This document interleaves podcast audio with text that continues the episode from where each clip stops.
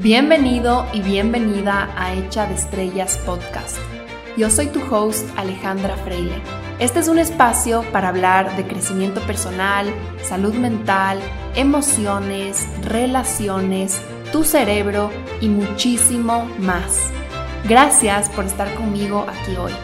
Empecemos. Hola con todos y bienvenidos al segundo episodio de Convivir con mi novio. Hoy día vamos a estar hablando de The Bad.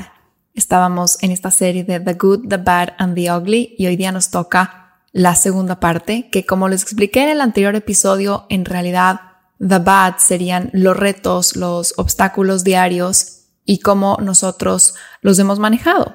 Entonces hoy día les voy a estar compartiendo ocho puntos que en realidad creo que son aplicables para la mayoría de personas, a diferencia del episodio anterior que me puse como muy personal y muy profunda en temas muy propios. El episodio de hoy creo que son cosas más comunes que pasan en la convivencia con alguien. Entonces creo que les va a resonar y les va a ayudar en cualquier situación de convivencia que tengan con una persona, sea o no sea una pareja romántica. El punto número uno es que ante las diferencias, la solución no siempre es llegar a un punto intermedio. Creo que la mayoría de nosotros hemos escuchado este consejo de que si es que el uno quiere una cosa y el otro quiere otra cosa, la solución sería llegar a un compromiso, a un consenso intermedio en que los dos estén relativamente felices. Veamos un ejemplo. Digamos que tienen un almuerzo familiar y el uno no quiere ir y el otro sí quiere ir. El punto intermedio podría ser vamos un rato, en vez de ir seis horas, vamos dos horas, o anda tú primero y yo voy después, o podría ser vamos a este, pero no al siguiente.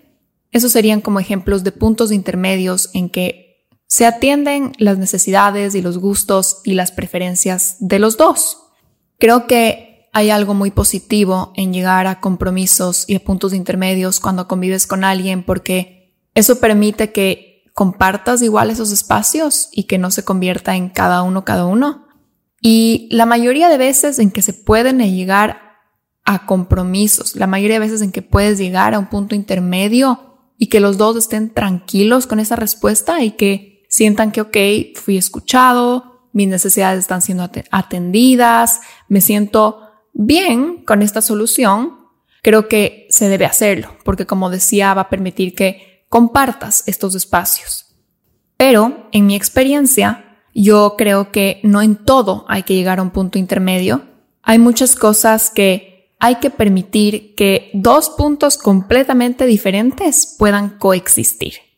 Y les voy a dar un ejemplo de nuestro caso y cómo esto se ve desarrollado. Por ejemplo, nosotros, el Emilio y yo, comemos súper, súper, súper diferente.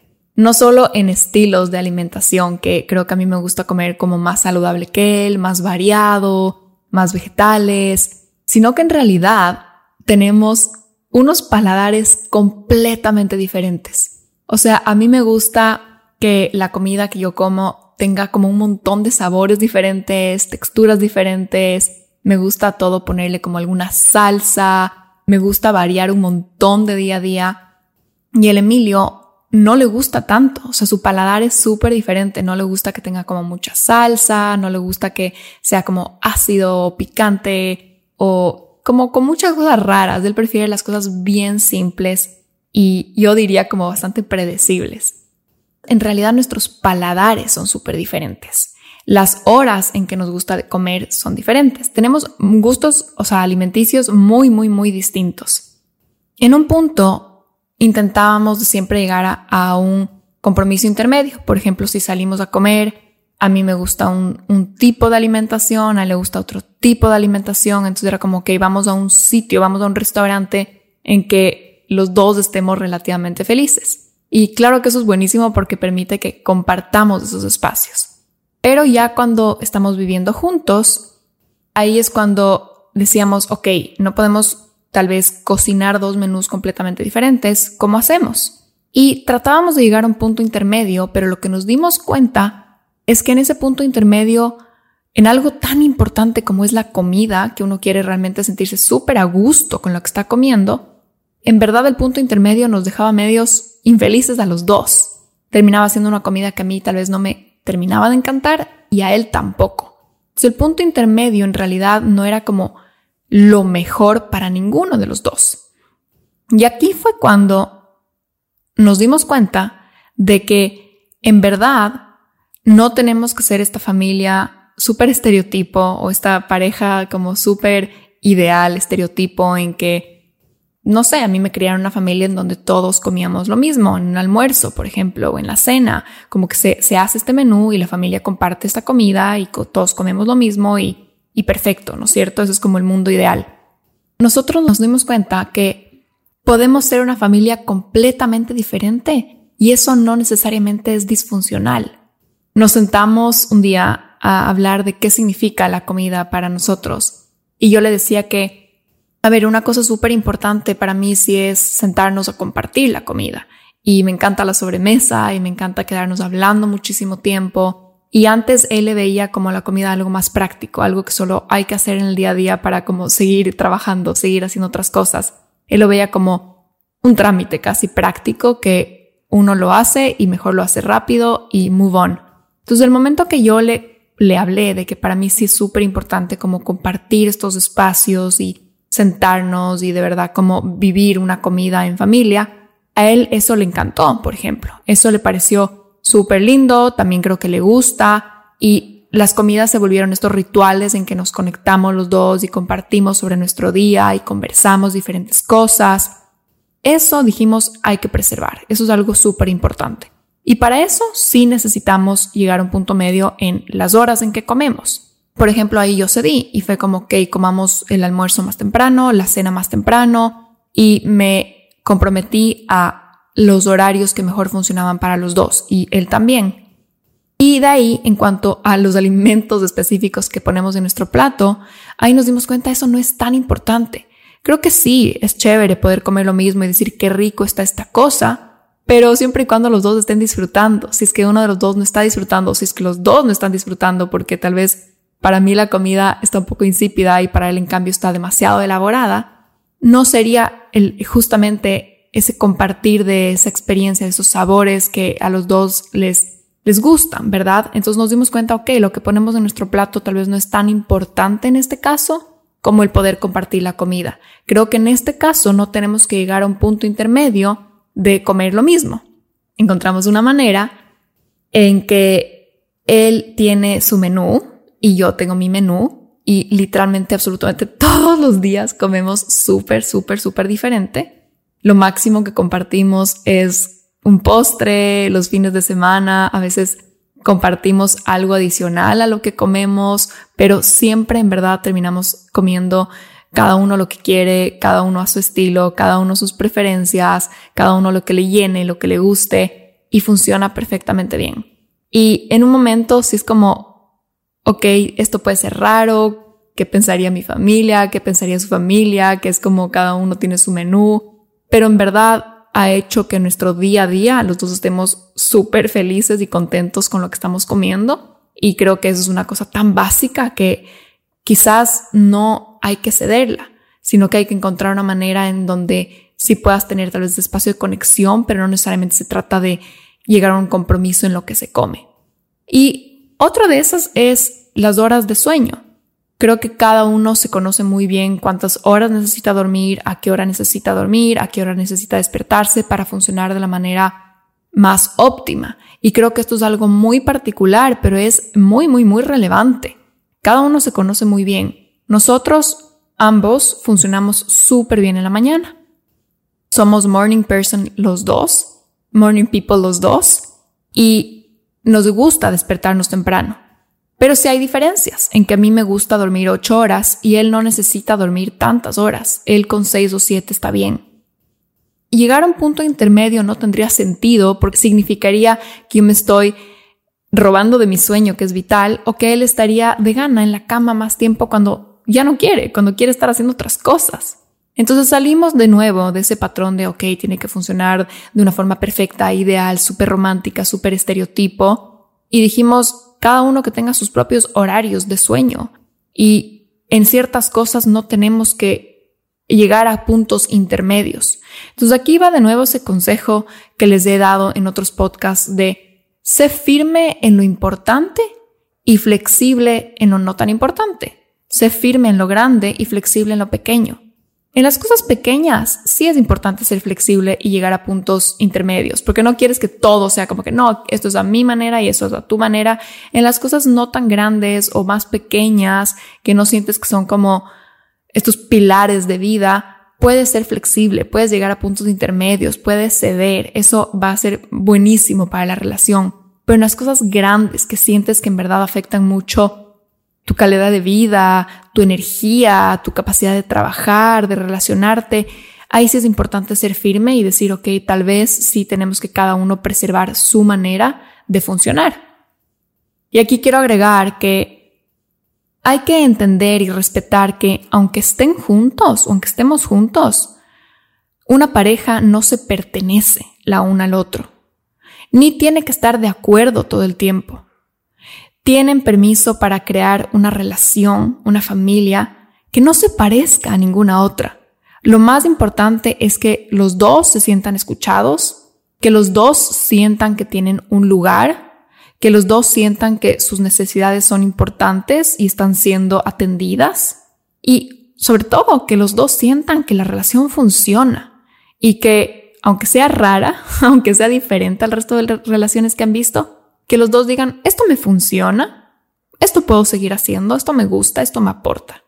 Eso es lo único que necesitan. No necesitan que se parezca al resto de relaciones del mundo, para nada. Lo único que agregaría es, ok, claro, que no perjudique a nadie más, ¿no? Que no sea un sistema que al final haga daño al resto del mundo, pero no tiene que parecerse a nada.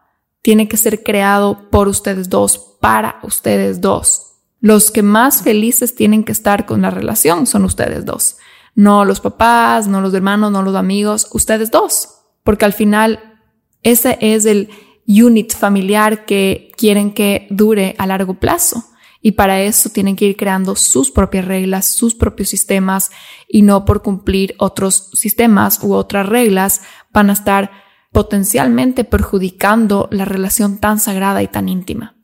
Y Ojo que igual es súper importante tener actividades por separado cada uno para mantener tu sentido de un yo, para mantener tu individualidad.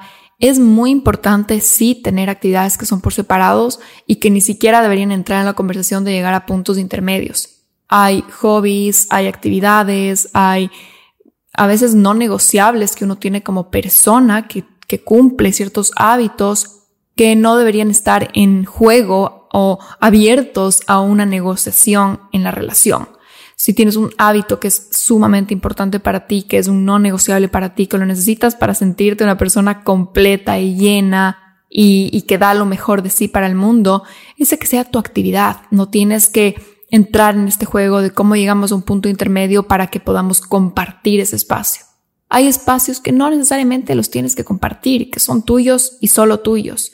Y asimismo significa respetar los del otro, ¿verdad? Y respetar esos espacios del otro y no querer también participar en todas sus actividades y tampoco querer quitarle necesariamente. Entonces, el momento en que estés sintiendo una amenaza a un hábito del otro o una forma de funcionar del otro, pregúntate si en verdad es una amenaza que sientes tú a la relación o si tal vez es un miedo de cómo se ve por afuera. Porque muchas veces entramos en este no, pero ¿cómo va a ser que tengas tú este hobby y lo hagas por tu cuenta o alguna cosa así. Y en realidad, si nos vamos muy, muy, muy adentro, a nosotros no nos importa tanto y sabemos que es muy importante para el otro y estaríamos dispuestos a apoyarle y a respetarle. Pero a veces lo que nos da incomodidad es lo que piensa el resto de gente. Por ejemplo, trabajaba yo con una pareja que uno de ellos tiene un hobby súper importante que es el deporte este de subir montañas. Entonces, muchas veces él se iba el sábado a las 4 de la mañana a subirse una montaña y regresaba a las 3 de la tarde. Y él decía que eso para él era vida, que era una de las cosas más importantes de su vida, que necesitaba ese espacio por su salud mental, por su salud física, por, sentirse vivo. Y ella se sentía un poco amenazada por porque él se vaya el sábado. nos, o sea, en un punto empezamos a hablar, ok, si de verdad es algo que te amenaza, que te sientes sola, que eh, hablábamos de potenciales miedos que ella sentía, ok, sientes que no sé, va a conocer a alguien más en esa actividad o que no no le importas porque se está yendo los sábados. Y a todo eso ya no, en realidad me parece hermoso que él vaya, me gusta, confío en él y nos dimos cuenta que lo que le incomodaba mucho era lo que la familia de ella opinaba, lo que se veía por afuera y que les parecía raro, que no les parecía bien, que entre comillas le dejé botada los sábados. Ahí nos dimos cuenta, ok, hay que crear un sistema para ustedes dos en que los dos se sientan llenos, completos, nutridos, respetados, escuchados y podemos fortalecer el quality time, el tiempo de calidad de ustedes dos en otros espacios, en otras horas y tal vez para que él sí pueda irse los sábados, pero que al mismo tiempo tú te sientas que tienes suficiente tiempo con él para conectar. Y encontramos una manera en que los dos sí estaban felices y claro, la familia de ella no, pero eso es secundario. Al final lo más importante es los individuos que son parte de la relación. Pero bueno, para irme al punto número dos, cuidar la energía de los dos para poder invertirla en el fortalecimiento de la relación y no desperdiciarla en tareas desgastantes del día a día.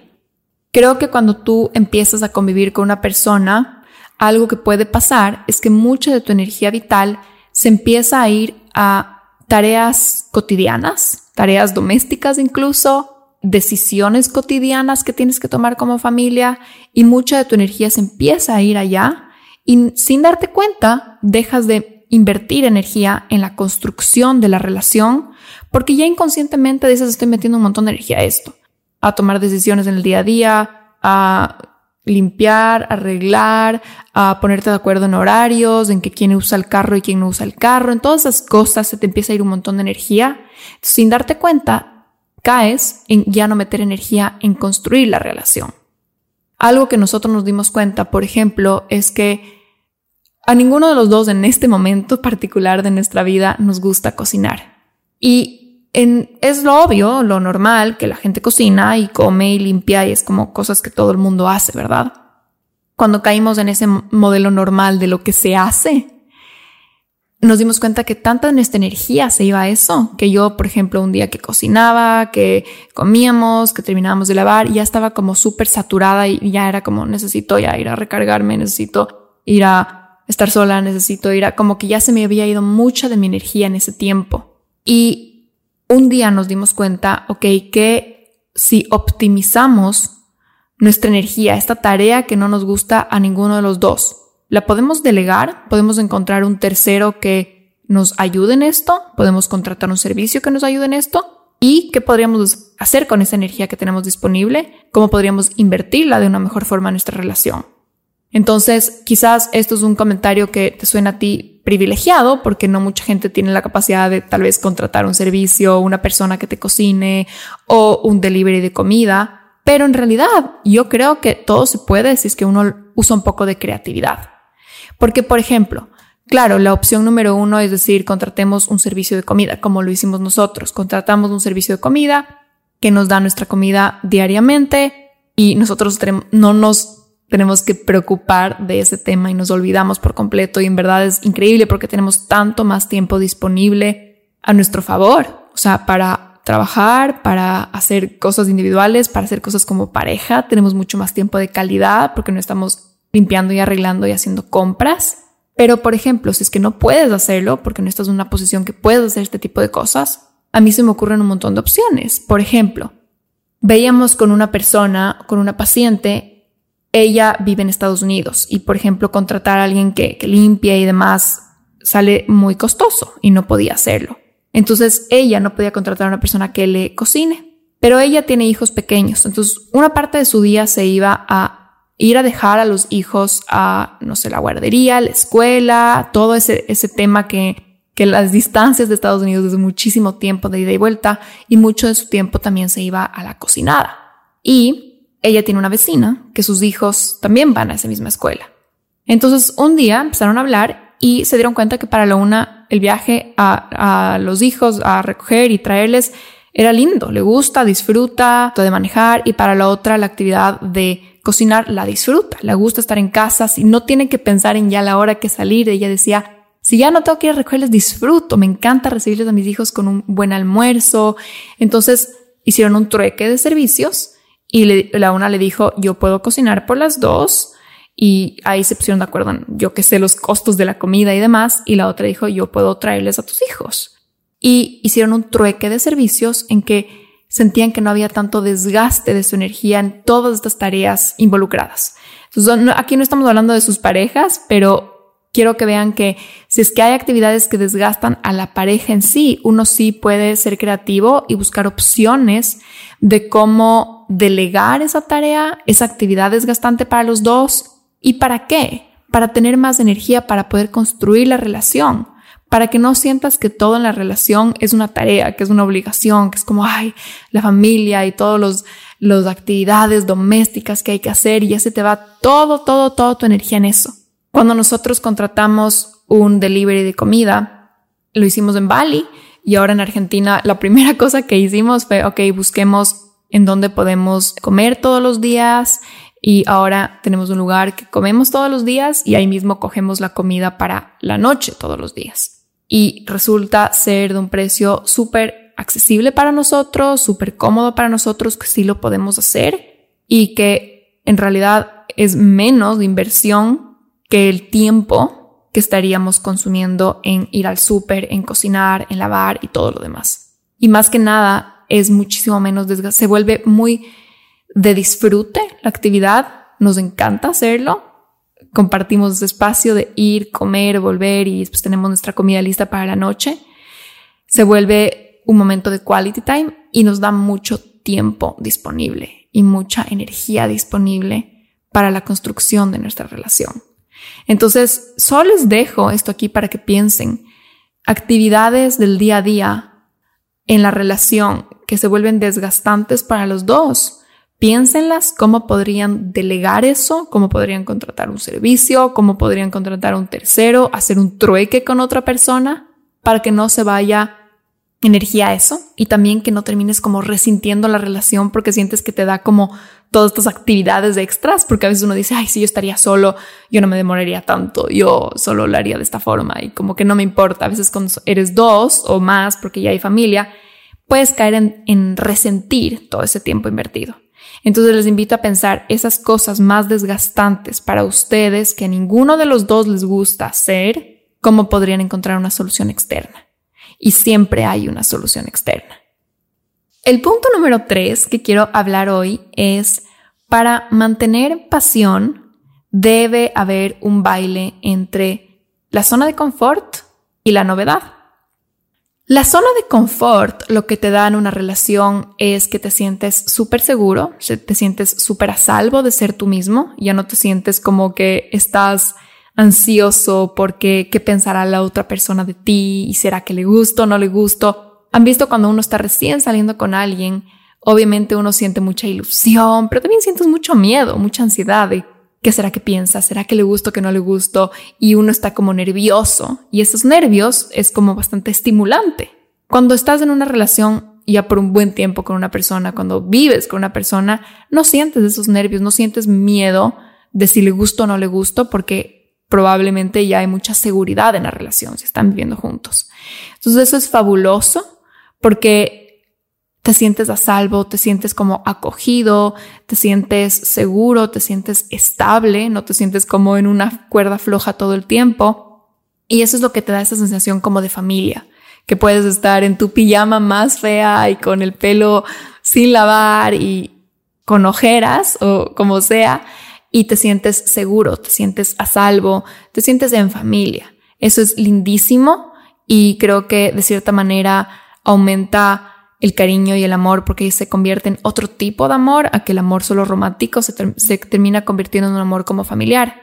Pero lo que puede pasar es que eso pone en juego a la pasión romántica. La pasión romántica es una bomba de químicos adentro nuestro. Hay dopamina, la dopamina es como el deseo, hay endorfinas que se siente muy placentero, hay serotonina y también hay mucho cortisol, mucha adrenalina, que viene por el componente de que te sientes como puesto a prueba. Entonces la, la combinación de cortisol y adrenalina con todas estas otras hormonas que decía antes, crean esta bomba de pasión y de que te sientes como súper atraído a la otra persona y esa persona atraído a ti. Entonces cuando le quitas el estrés a la relación, el componente de cortisol y adrenalina, también puede pasar que los otros químicos empiezan a bajar. Y si todos los químicos empiezan a bajar, no queremos encender los de estrés, ¿no es cierto? Hay personas que inconscientemente sí suben los de estrés y, por ejemplo, pelean mucho o arman mucho drama para sentir esa pasión y funciona, pero obviamente es bastante dañino, es bastante tóxico, creo que nadie quiere vivir peleando. Todos quisiéramos poder sentir pasión sin tener que pelear, ¿no es cierto? Entonces lo que podemos hacer es jugar con los otros químicos, jugar con cómo podemos subir la dopamina, cómo podemos subir las endorfinas, cómo podemos subir la serotonina para que se sienta apasionante sin este componente de estrés. Y la manera para hacer esto es subir componentes de novelería. El veneno a la pasión es caer en una rutina. El veneno a la pasión es la monotonía. Entonces lo que tenemos que hacer paradójicamente es intencionalmente meter espacios, crear espacios de espontaneidad. Y esto es paradójico porque obviamente la espontaneidad debería ser espontánea y uno no debería decir, a ver, el sábado, el sábado seamos espontáneos el sábado seamos noveleros, debería darse naturalmente, pero creo que cuando convives con alguien tienes que ser intencional porque es demasiado fácil caer en la rutina. Es demasiado cómodo caer en la rutina. A todos nos gusta al final lo familiar, a todos nos gusta lo rutinario y creo que es súper rico, por ejemplo, el sábado decir, no, quedémonos en casa tranquilos y veamos pelis y comamos algo acá. Creo que eh, te sientes súper como familiar, en un ambiente seguro, rico. Es muy fácil caer en la rutina, entonces por eso hay que ser intencionales, poner un poco de esfuerzo y de ganas si queremos mantener la pasión en nuestra relación. Entonces aquí es cuando tenemos que usar los límites. Normalmente los límites es chistoso porque uno pone límites a cosas externas para poder cumplir tu rutina, para poder cumplir tus hábitos. En este caso es al revés hay que poner límites a la rutina y hay que poner límites a los hábitos para que puedan haber espacios de novelería y de espontaneidad. Entonces, por ejemplo, nosotros lo que hacemos es que nos ponemos límites a nosotros mismos de no estar mucho tiempo en casa el fin de semana. Y no es que nos pasamos afuera todo el fin de semana, porque también eso nos quitaría tiempo de estar en, no sé, tiempo de calidad entre los dos, contacto físico los dos, no es que pasamos de viernes a domingo afuera, pero sí nos obligamos un poco a no caer en esa rutina. Entonces decimos, uno de los días del fin de semana de ley tenemos que salir y hacer algo diferente.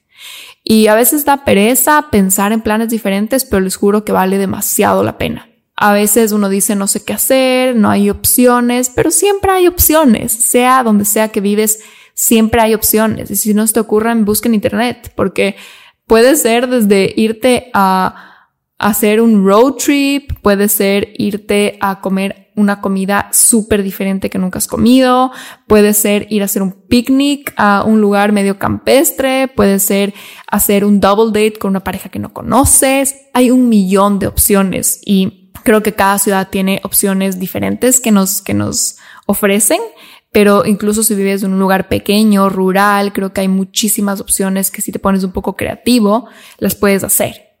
Hay que intencionalmente crear estos espacios para hacer cosas diferentes. Porque cuando empiezas a convivir con una persona, naturalmente va a disminuir la dopamina cerebral que había al inicio. Si tú buscas actividades estimulantes, que te enciendan a tu sistema nervioso, que le pongan un poquito en ese estrés del sano, que le enciendan a, ese deseo, a que botes un poco de endorfinas en esa actividad porque es nueva, porque es diferente, lo que tu cerebro hace es que lo va a asociar con esa persona. Yo hablaba en algún episodio que compartir experiencias sensoriales con alguien, por ejemplo, si tú comes una comida eh, o si ves una película estimulante, compartir una experiencia sensorial hace que sus cerebros estén como idénticos, como que se, se hace un match y tú te sientes más conectado a esa persona. Entonces busquen experiencias sensoriales para compartir. Y les dejo aquí algunas ideas. Piensen en los cinco sentidos. Piensen, si es que no se les ocurren ideas de planes, piensen en los cinco sentidos. ¿Cómo podríamos estimular, por ejemplo, en la parte auditiva? Podríamos irnos a un concierto, podríamos irnos a escuchar el mar, podríamos irnos a hacer camping y así escuchamos en el amanecer a todos los pajaritos. Podríamos, ¿me entienden? Como piensen en experiencias a través de la parte auditiva. La parte visual creo que es muy fácil, qué cosas podemos ir a ver y mirar que sean distintas. La parte del gusto, qué podemos saborear que nunca hayamos probado antes. Vamos a un restaurante hindú o cocinemos, que si tratamos de cocinar comida irrealita este fin de semana. La parte del tacto, qué tipo de experiencia sensorial distinta de tacto podríamos hacer juntos. Y esto podría ser desde ir a recibir un masaje o no sé, otras opciones creativas que a ustedes se les ocurren. Piensen a través de los cinco sentidos qué tipos de planes pueden hacer porque estimular los cinco sentidos va a hacer que ustedes compartan esta experiencia sensorial.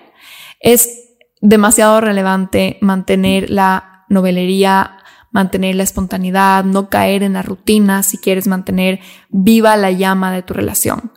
Y normalmente cuando tú sales y haces una experiencia súper diferente con esa persona, lo que pasa es que regresas y tienes una sensación de conexión súper profunda con esa persona. Sientes como que le ves a través de otros ojos.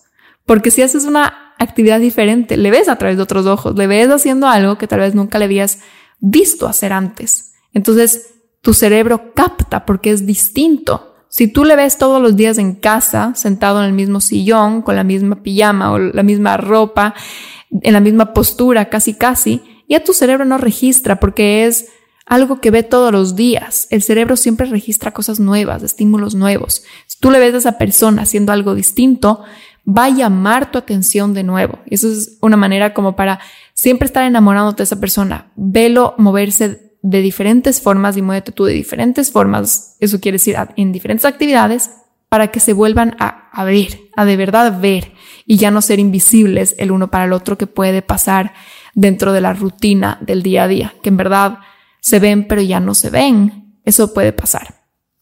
El cuarto punto del cual quiero hablar hoy es navegar con curiosidad y humor las diferencias más cotidianas. Todos somos súper diferentes en los detalles más cotidianos y más mundanos del día a día. Y esto puede ser algo súper chill, súper chistoso incluso, súper curioso, si lo quieres ver de esa forma. O puede ser una piedrita o un lugar de discordia, de frustración, de crítica, si es que eliges hacerlo de esa forma. Por ejemplo, cada persona tiene sus propios temas en cómo organiza su baño, en dónde cuelga la toalla, en dónde deja los zapatos cuando llega a la casa o cuando llega a su cuarto, en dónde pone las cosas en la refri, en cómo, ¿me entienden? Todas estas cosas, cada uno tiene su forma particular de hacerlas, que probablemente es como te enseñaron tus papás o cómo funcionaba en tu casa. Lo chistoso, lo curioso, es que somos diferentes literalmente, porque para una persona es obvio tal vez dejar los zapatos al rato que entra a casa, para la otra persona es como, ¿por qué te vas a sacar los zapatos? O sea, los zapatos son para estar igual dentro de casa. Y puede ser súper tranqui, como les digo, puede ser algo incluso chistoso, que lo vean con curiosidad, o puede ser un lugar de crítica, de ¿por qué estás dejando ahí? Ya te dije que no dejes ahí, puede ser un lugar de tratar de imponer poder o autoridad o superioridad. Entonces, yo creo que este tema de las diferencias cotidianas o lo que en inglés le llaman el otherness, que es simplemente que la otra persona hace las cosas de una forma diferente porque es un otro ser humano, creo que hay que tomarlas con mucha humildad, con mucha curiosidad y con mucho humor. Por ejemplo, nosotros, yo tengo un tema y creo que viene por mi mamá con no dejar cosas en el piso se me hace raro, como que me hace ruido mental, o sea, yo no puedo, como digamos si alguien entra y deja la mochila en el piso y como que los zapatos por ahí botados. yo literalmente no puedo, o sea, no, no, no puedo estar tranquila conmigo mismo con eso, soy súper temática. Y para el Emilio le parece demasiado loca, o sea, como que dice, qué raro que seas así, o sea, todo bien, dejo mi mochila ahí, o sea, como que para él el llegar a la casa es un lugar de relajación, como que de no reglas. Y yo podría caer en ser como crítica, decirle desordenado, decirle o ver mi, manera de hacer las cosas como superior, o él podría caer en crítica, en decir que soy una exagerada, en ver su manera de hacer las cosas como superior. Podríamos llegar a eso, pero lo hemos hecho a través de mucho humor, de mucha curiosidad, de simplemente decir como que, a ver, qué bestia, o sea, qué interesante como tú eres así y yo soy así. ¿Cómo hacemos para que los dos estemos cómodos? Yo no quiero que él se sienta en una cárcel rígida que tiene que dejar las cosas en un orden específico, pero él tampoco quiere que yo me sienta como que en un ambiente que no me gusta, porque sabe que la parte estética y el orden sí es importante para mí. Acordándonos cómo es el otro, tratamos de cada uno bajar un poco en eso, cada uno ceder un poco, relajarse un poco en su manera y también estar dispuesto a aprender. A veces te das cuenta que tu manera de hacer las cosas tal vez no es la mejor y tal vez el del otro incluso puede ser un poco mejor. A veces el orden del otro como que tiene un poco más de sentido y tal vez solo tú no le habías dado mucho cabeza, pero no caer en como que no tengo que defender mi punto, tengo que defender mi punto y es mi manera de hacer las cosas y siempre lo he hecho así. Tal vez el otro en verdad sí tiene una forma más inteligente y más pilas de hacer las cosas. Entonces, aquí viene que simplemente naveguen esto con mucha curiosidad, con mucha humildad para que te des cuenta que tu manera de hacer las cosas no necesariamente es superior a lo del otro y con humor, porque creo que en realidad esas diferencias solo son chistosas. O sea, es como, ¿quién es el bicho raro aquí? ¿Tú o yo? Y a veces te das cuenta que los, solo los dos son bichos raros. O sea, si te metes a internet, probablemente miles de millones de personas lo hacen a tu manera y miles de millones de, de personas lo hacen a la manera del otro, en cosas muy cotidianas del día a día. Lo único que en verdad no hay que hacer porque solo va a causar problemas, va a causar que el otro se ponga más a la defensiva y no es una buena manera de hacer las cosas, es criticar, criticar la manera en que el otro hace las cosas y peor aún criticarle a él por cómo hace las cosas. Por ejemplo, el tema de los zapatos. Si yo quería criticar eso sería malo, pero peor sería decirle a él, eres un desordenado, eres un que me importista, o sea, ya ponerle un nombre a la persona por lo que está haciendo. Entonces yo lo que podría decir es, me siento un poco incómoda, o sea, yo me siento incómoda cuando tus zapatos están por todas partes. O yo me siento ansiosa cuando el lugar está desordenado. O yo, algo que me pasa es que siento que si hay cosas en el piso, me voy a despertar en la noche al baño y me voy a chocar contra esas cosas y me voy a tropezar. O sea, literalmente son pensamientos que pasan por mi cabeza. Y yo le cuento esto a Emilio y obviamente se mata de la risa porque no se le había ocurrido nunca en la vida que, que, yo no dejo la mochila ahí porque siento que me voy a tropezar en la noche. Pero el rato que le cuento, él, ok, me entiende. Número dos, empatiza. Y número tres, se le bajan las defensas porque yo le estoy contando lo que siento y cómo es esta experiencia para mí. No le estoy criticando a él. Simplemente le estoy como plasmando mi experiencia sobre sus zapatos y su mochila regadas en el cuarto. Entonces creo que es súper importante hablar de cómo se siente la experiencia para ti y no criticar este otherness del otro. Ok, pasemos al segundo punto, porque si no me puedo quedar en ejemplos para siempre. El punto número 5 es elegir las batallas. Creo que cuando convives con alguien es súper importante esto, porque no se trata de no tener batallas, no se trata de no decir las cosas, no se trata de evitar el conflicto. Eso es meter las cosas debajo de la alfombra y a la larga ya sabemos a dónde lleva eso, ¿no? A resentimientos, a separación como emocional, frialdad emocional, sentir que hay una barrera entre los dos. Nunca queremos estar sistemáticamente evitando el conflicto, pero tampoco queremos vivir peleando. Y como hablaba en los puntos anteriores, podemos empezar a pelear por el zapato, por la mochila, por la toalla, por la comida, la hora de la comida, por tantas cosas podríamos estar peleando. Entonces creo que sí es súper importante elegir las batallas. Y elegir las batallas se basa en lo que hablamos anteriormente, ¿no? Sé firme en lo grande y flexible en lo pequeño. Si es que hay un tema muy importante para ti, si es que hay un tema que está constantemente en tu mente y te está molestando y tienes algo que decirle a la otra persona y, y crees tú con tu criterio que es relevante y que de verdad esto puede aportar a la relación y también aportarte a ti como ser humano, hay que abordarlo y hay que invitar a una conversación. Esa conversación no debería empezar con una crítica, con un tú tal cosa, sino debería empezar con un quiero hablar sobre tal tema que está siendo importante para mí y yo me estoy sintiendo de esta forma o mi experiencia sobre la situación está siendo esto y esto y esto. Empieza por abrirte tú sobre lo que estás sintiendo, lo que estás pensando, las necesidades que sientes que estás teniendo que tal vez no están siendo satisfechas. No empieces por criticar al otro o poner al otro como el enemigo porque eso solo va a hacer que se ponga la defensiva, que se sienta atacado, se cierre y ya ni siquiera escuche tu punto porque solo va a estar con en su cabeza con querer defenderse. Algo que a nosotros nos ha funcionado es que cuando hay un tema importante que tenemos que abordarlo, nos pedimos, o sea, como que nos citamos a un espacio de conversación. Yo le digo, hay algo de lo que quiero hablar, podemos hablarlo esta noche o te parece si lo hablamos este fin de semana. Y como que ya, ya menciono, ya saco ahí, pero no voy y como en furia o en fuego resentida voy a hablo, sino también yo me doy tiempo para pensarlo. Yo me doy tiempo para preparar, para sentir que estoy sintiendo, para conectarme conmigo, para ver qué es lo importante y sobre todo pensar en una manera de cómo lo comunico para que no le hiera al otro, para que salgamos con una solución de esto y que no sea una pelea. Incluso algo que puedes hacer es en ese espacio piensa tú ya una posible solución y preséntale al otro.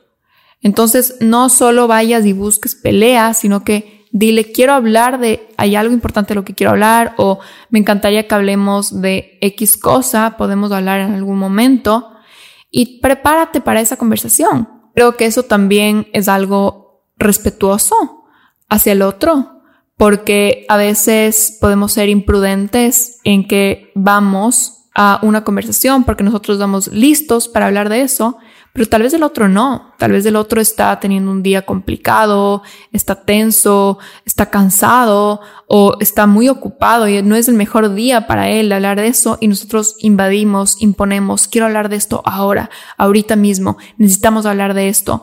Creo que sí es respetuoso decirle a la persona, quiero hablar de algo importante, ¿te parece si esta noche? ¿Te parece si este fin de semana? Porque así también ves lo que es mejor para él o para ella y no impones que tiene que ser a tu manera, a tu estilo, en tu tiempo. Yo creo que es súper importante, sobre todo en los temas más difíciles de abordar, el entrar con sumo respeto y con delicadeza y con estoy respetando tu tiempo, estoy respetando que tú también proceses, que tú también si quieres te prepares para esta conversación y no llego yo como a arrasar todo. Y algo más que aprendí yo en este año viviendo con el Emilio es que cuando uno tiene una conversación compleja, a veces esa conversación te puede dejar un poco dolido, ¿verdad? Y eso es normal, eso pasa, no sales de todas las conversaciones y abrazados y con una solución. A veces hay conversaciones o temas que, que tienen etapas, ¿no? Y que tal vez se requieren tres conversaciones distintas. Pero todos tenemos tiempos y ritmos para procesar diferentes. Por ejemplo, yo puedo tener una conversación y al rato se me pasa el dolor o el resentimiento y, ya estoy tranquila y ya digo, bueno, ya, perdón por lo que te dije, te perdono por lo que me dijiste, estoy tranquila, no pasa nada, continuemos con la vida.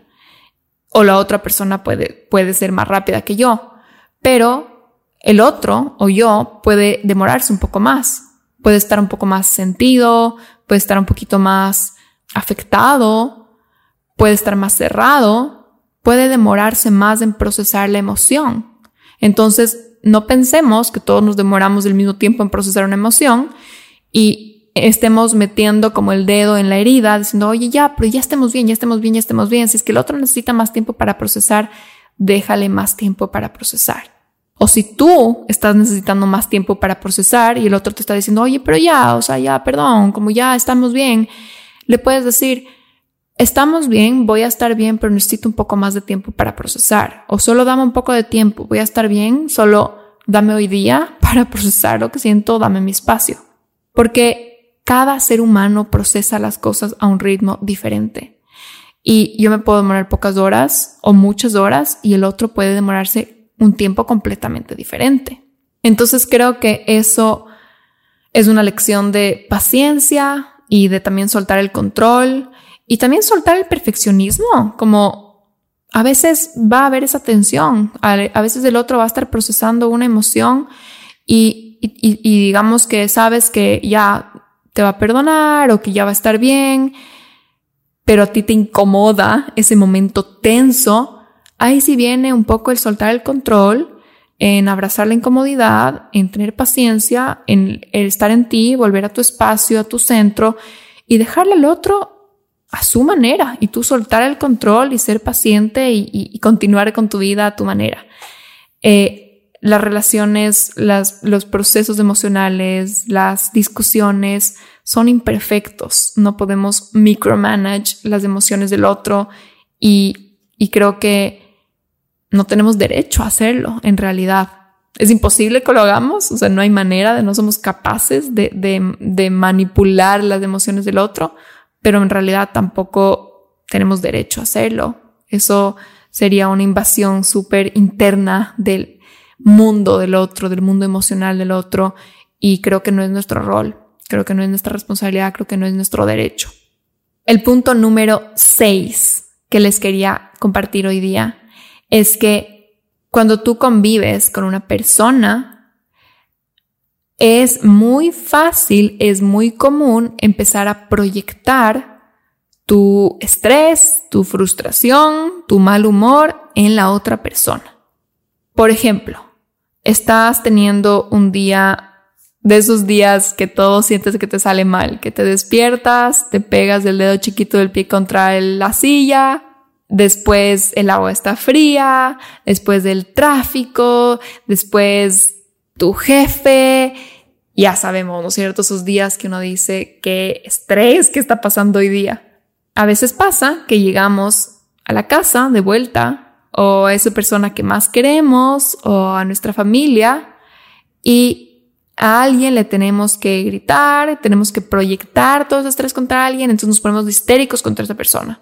Y algo que nos dice, ya no me molestes, ya no me apures, ya te voy a decir o estoy ocupado y terminamos siendo súper groseros contra una persona que no tuvo nada que ver con nuestro día. Y eso pasa muchísimo. Es muy común que uno proyecte sus emociones internas hacia la otra persona. Que lo uses como un punching bag, básicamente. Y yo creo que la solución para eso es, número uno, sí tener mucho autoconocimiento y preguntarte de dónde viene lo que estás sintiendo y de verdad ser un poquito más consciente en decir, a ver, ¿de dónde está viniendo el estrés? ¿De dónde está viniendo la tristeza, la ira que estoy sintiendo? ¿A qué le pertenece en verdad? El simple hecho de reconocer ya va a hacer que no te puedas mentir a ti mismo sobre, no, es que la otra persona me está apurando, entonces por eso estoy brava con la otra persona. Si ya reconoces, no, no, no, en verdad estoy brava y frustrada con mi jefe, ya no te puedes mentir a ti misma que es, es tu pareja, ya no te puedes engañar. Entonces, ya hay un reconocimiento ahí de dónde viene. Después de ese reconocimiento y de esa conciencia que tenemos que tener, ese check-in de dónde está viniendo lo que estoy sintiendo, yo creo que es súper sano y súper necesario tener espacios en donde desfogarnos y que nuestra relación no sea nuestro único espacio de desfogue. Lamentablemente muchas personas en el día de hoy no tienen muchos espacios para desfogarse, entonces llegan a la casa y ahí es donde se sienten cómodos y a salvo y esa zona de confort de la que hablábamos, entonces ahí sí se sienten seguros para gritar, para maldecir, para ponerse mal genios, para poner mala cara, porque saben que están en un lugar a salvo. Entonces, en la oficina mantienen poker face, se mantienen súper cordiales y todo lo demás, y llegan a la casa y ahí sacan todos los cucos. Creo que eso no es sano, creo que eso no es justo con tu casa. tu casa no es tu basurero emocional. Tampoco creo que quieres, ¿no? Nadie quiere que su casa sea un basurero. Todos queremos que nuestra casa sea el lugar más sagrado, debería ser el lugar más preciado y cuidado de todos. Entonces es necesario tener un lugar de desfogue emocional.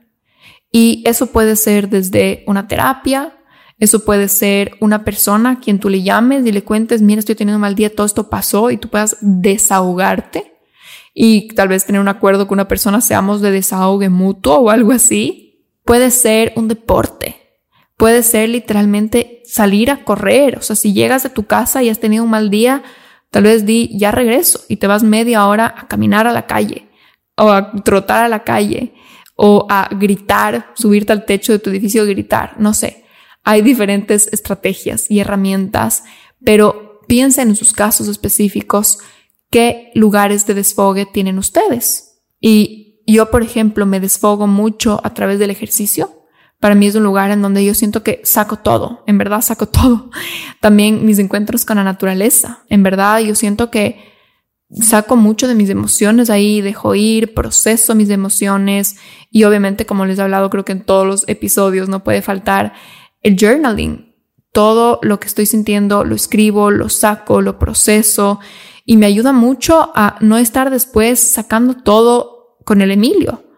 Creo que es lindo compartirle muchas de mis cosas, pero tampoco es responsabilidad de él, tampoco quiero que él sea mi, mi basurero emocional en que yo le cuente todo, todo, todo, todo y, y todo lo que me está pasando y, y que sea siempre como mi punching bag. Les recomiendo que tengan un lugar de desfogue. Y si están teniendo un día particularmente difícil, dense un tiempo, un colchón entre el, el día y la entrada a la casa. Entonces, si es que terminas tu oficina y tu reunión de trabajo o la clase o la conversación con ese profesor, no vayas directamente a interactuar con la persona de tu casa, porque lo más probable es que vayas a trasladar directamente las emociones de esa situación hacia esa persona.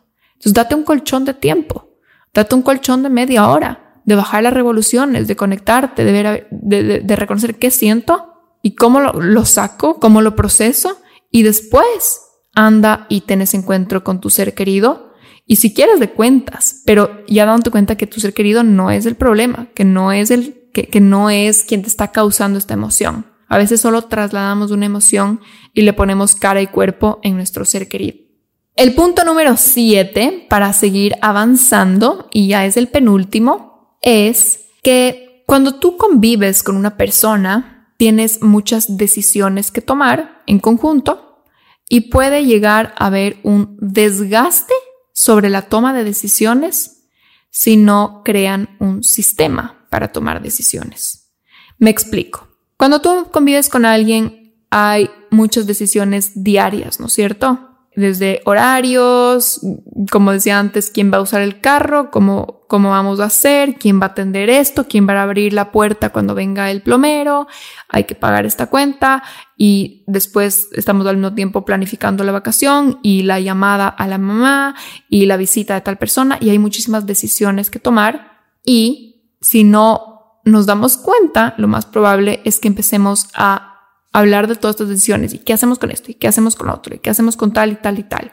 Y nos involucramos las dos personas en la toma de todas las decisiones.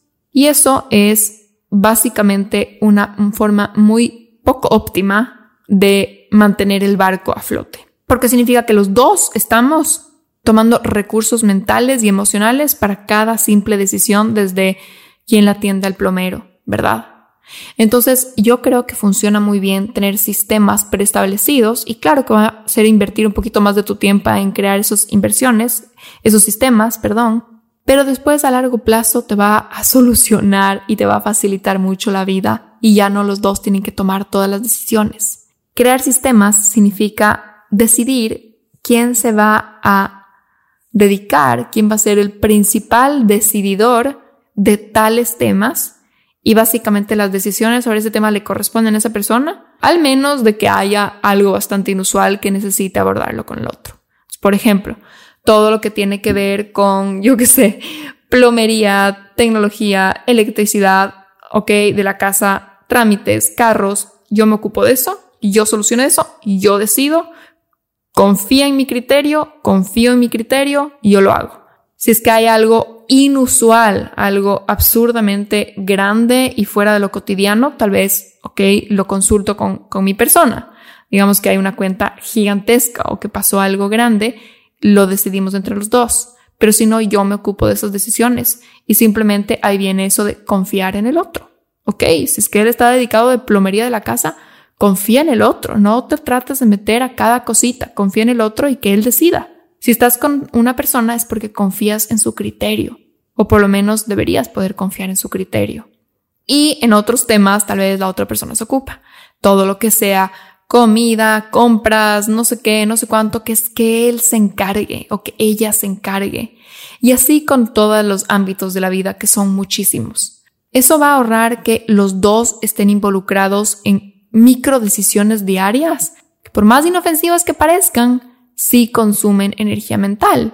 Sí te consume espacio y energía estar decidiendo miles de cosas del día a día.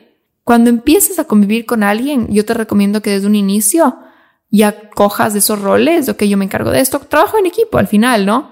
Yo me encargo de esto, tú te encargas de eso. ¿Cómo funcionan las empresas? No todo el mundo tiene que estar enterado de cada decisión que se toma. Eso fuera un desperdicio de recursos. Pues piensen lo mismo en la familia. No desperdiciemos recursos. Nuestros recursos más preciados son nuestra energía mental y nuestro tiempo. O nuestra energía vital y nuestro tiempo. Entonces tenemos que encontrar maneras para optimizar esos recursos siendo los dos jugadores de equipo. Y para que un equipo funcione, no solo es que los dos tenemos que intencionalmente poner de parte, sino que tenemos que confiar en el otro. Porque si tú no confías en el otro, no puedes ser equipo. No puedes tener un equipo con alguien en el que no confías. Imagínense eso en, una cancha, como se viera, no poder confiar en el otro jugador significa nunca pasarle la pelota, ¿verdad? Porque no confías en que va a ser una buena jugada. Entonces te hace un jugador súper individualista, que no confía en sus jugadores, en, sus, en su equipo. Si quieres tener una relación de equipo, tienes que, número uno, poner de tu parte y aportar y decir, sí, yo me pongo la camiseta en, en todas estas cosas, pero también confío. Confío en tu criterio, confío en, en, tu camiseta cuando tú estés puesto. Y el último punto con el que voy a cerrar este podcast, que ha terminado bastante largo, es que la comunicación disuelve el conflicto. Cuando nosotros empezamos a salir, el Emilio y yo, uno de nuestros problemas o debilidades como pareja era que los dos somos súper orgullosos.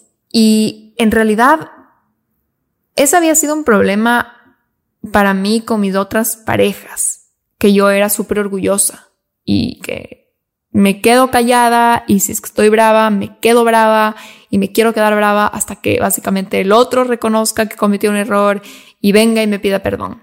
Y obviamente eso no funciona, la vida no funciona así.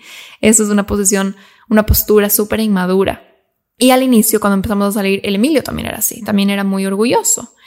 Y eso hacía que nuestros conflictos duren más tiempo del que podrían durar si es que los dos maduramente conversaríamos. Obviamente a lo largo de los años, como fueron ya muchos años de nos quedamos juntos, ya la vida te hace madurar, ya te das cuenta que hay que hablar las cosas y ya también no quieres pasar tanto tiempo peleados. Honestamente creo que a nadie le gusta pasar peleados. Entonces ya más rápido empezamos a acelerar estos procesos y decir, bueno, ya, ya nada el orgullo, vamos, hablemos, solucionemos. Pero en realidad esto se ha acelerado a por mil desde que vamos viviendo juntos. Porque es diferente estar peleado con alguien cuando no vives con alguien porque te vas a tu casa y un poco te olvidas de la pelea y todo bien. Pero si es que vives con esa persona, se puede volver un ambiente feo, un ambiente tenso, un ambiente tóxico, un ambiente en donde hay mucho estrés en el aire, ¿no? No es sano esto. Y peor aún si tienes hijos, y peor aún o, si es que vives con otras personas, ¿verdad? En realidad, lo que disuelve el conflicto no es el tiempo, es la comunicación lo que disuelve el conflicto. ¿Se acuerdan cuando hablábamos de que tienes que dejar que el otro procese sus emociones? Eso significa que ya lo hablaron. Eso significa que ya hubo una comunicación. Y simplemente hay que dejar que las emociones se procesen y se digieran. Pero si es que hay un conflicto que no lo hemos hablado, el tiempo no lo va a disolver. Lo que hay que hacer es hablar, es comunicar, es abordar, es expresar, es decir, siento esto, esto otro, esto opino, esto no, y comunicar. Y en una pelea van a haber picos de orgullo, van a haber momentos en que estés tenso, en que digas, ya, me quiero largar de este cuarto, no me interesa, no quiero hablar de esto, y tienes que, quedarte sentado, respirar, dejar que pase ese orgullo, esos picos de orgullo que llegan y seguir hablando y hablando y hablando y hablando. Y es una cosa increíble como hablar y seguirte comunicando sigue disolviendo y disolviendo y disolviendo. Es como cuando uno se encuentra con unos audífonos de estos que usábamos antes, los de cable, creo que ahora todo el mundo usa los inalámbricos. O imagínense las luces de Navidad, del árbol de Navidad.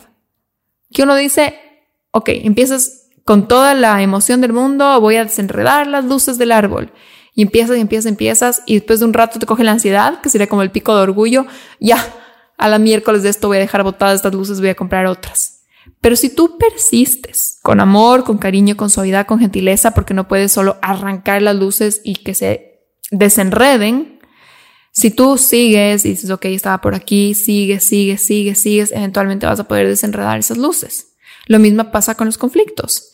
Si tú sigues comunicando, escuchas, pausas, silencias, procesas, piensas, vuelves a comunicar, continúas, se disuelve el conflicto. Y quizás no todos los conflictos, porque hay conflictos que tal vez necesiten una tercera persona que les ayude a disolver, que les ayude a desenredar, porque tal vez entre ustedes dos se siguen haciendo ocho y no llegan a ningún punto.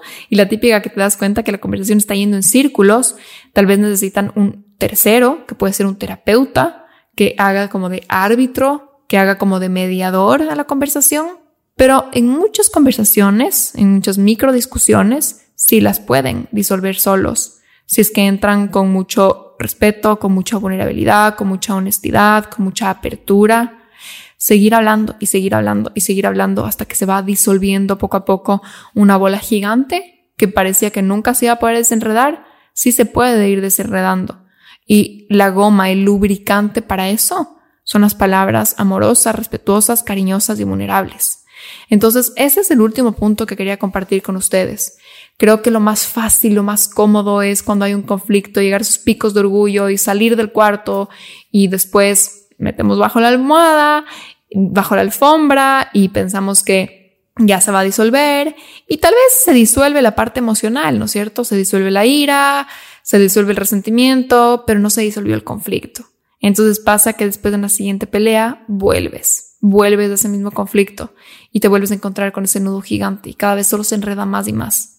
Las emociones son las que se disuelven, son las que pasan, las que uno ya las procesa, pero el conflicto en sí, la raíz del problema, hay que entrar, hay que entrar a desenredarla. Eso no se desenreda solito.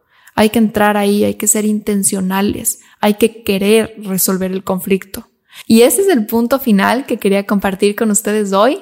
Espero que de todo lo que mencioné hoy día, que fueron un montón de cosas, algo les resuene, les haga reflexionar y sobre todo les ayude, les aporte en seguir creciendo como pareja, en seguir construyendo un hogar de paz, de armonía, de crecimiento, de aporte mutuo, de diversión, de gozo, porque sí que se puede, sí que se puede seguir mejorando y mejorando las relaciones que ya tenemos en nuestras vidas dejo por hoy. En el próximo episodio estaremos cerrando esta trilogía de convivir con mi novio y dejé lo mejor para el final. Así que espero que les guste mucho ese siguiente episodio también. Les mando un abrazo enorme y ya nos escuchamos la próxima semana.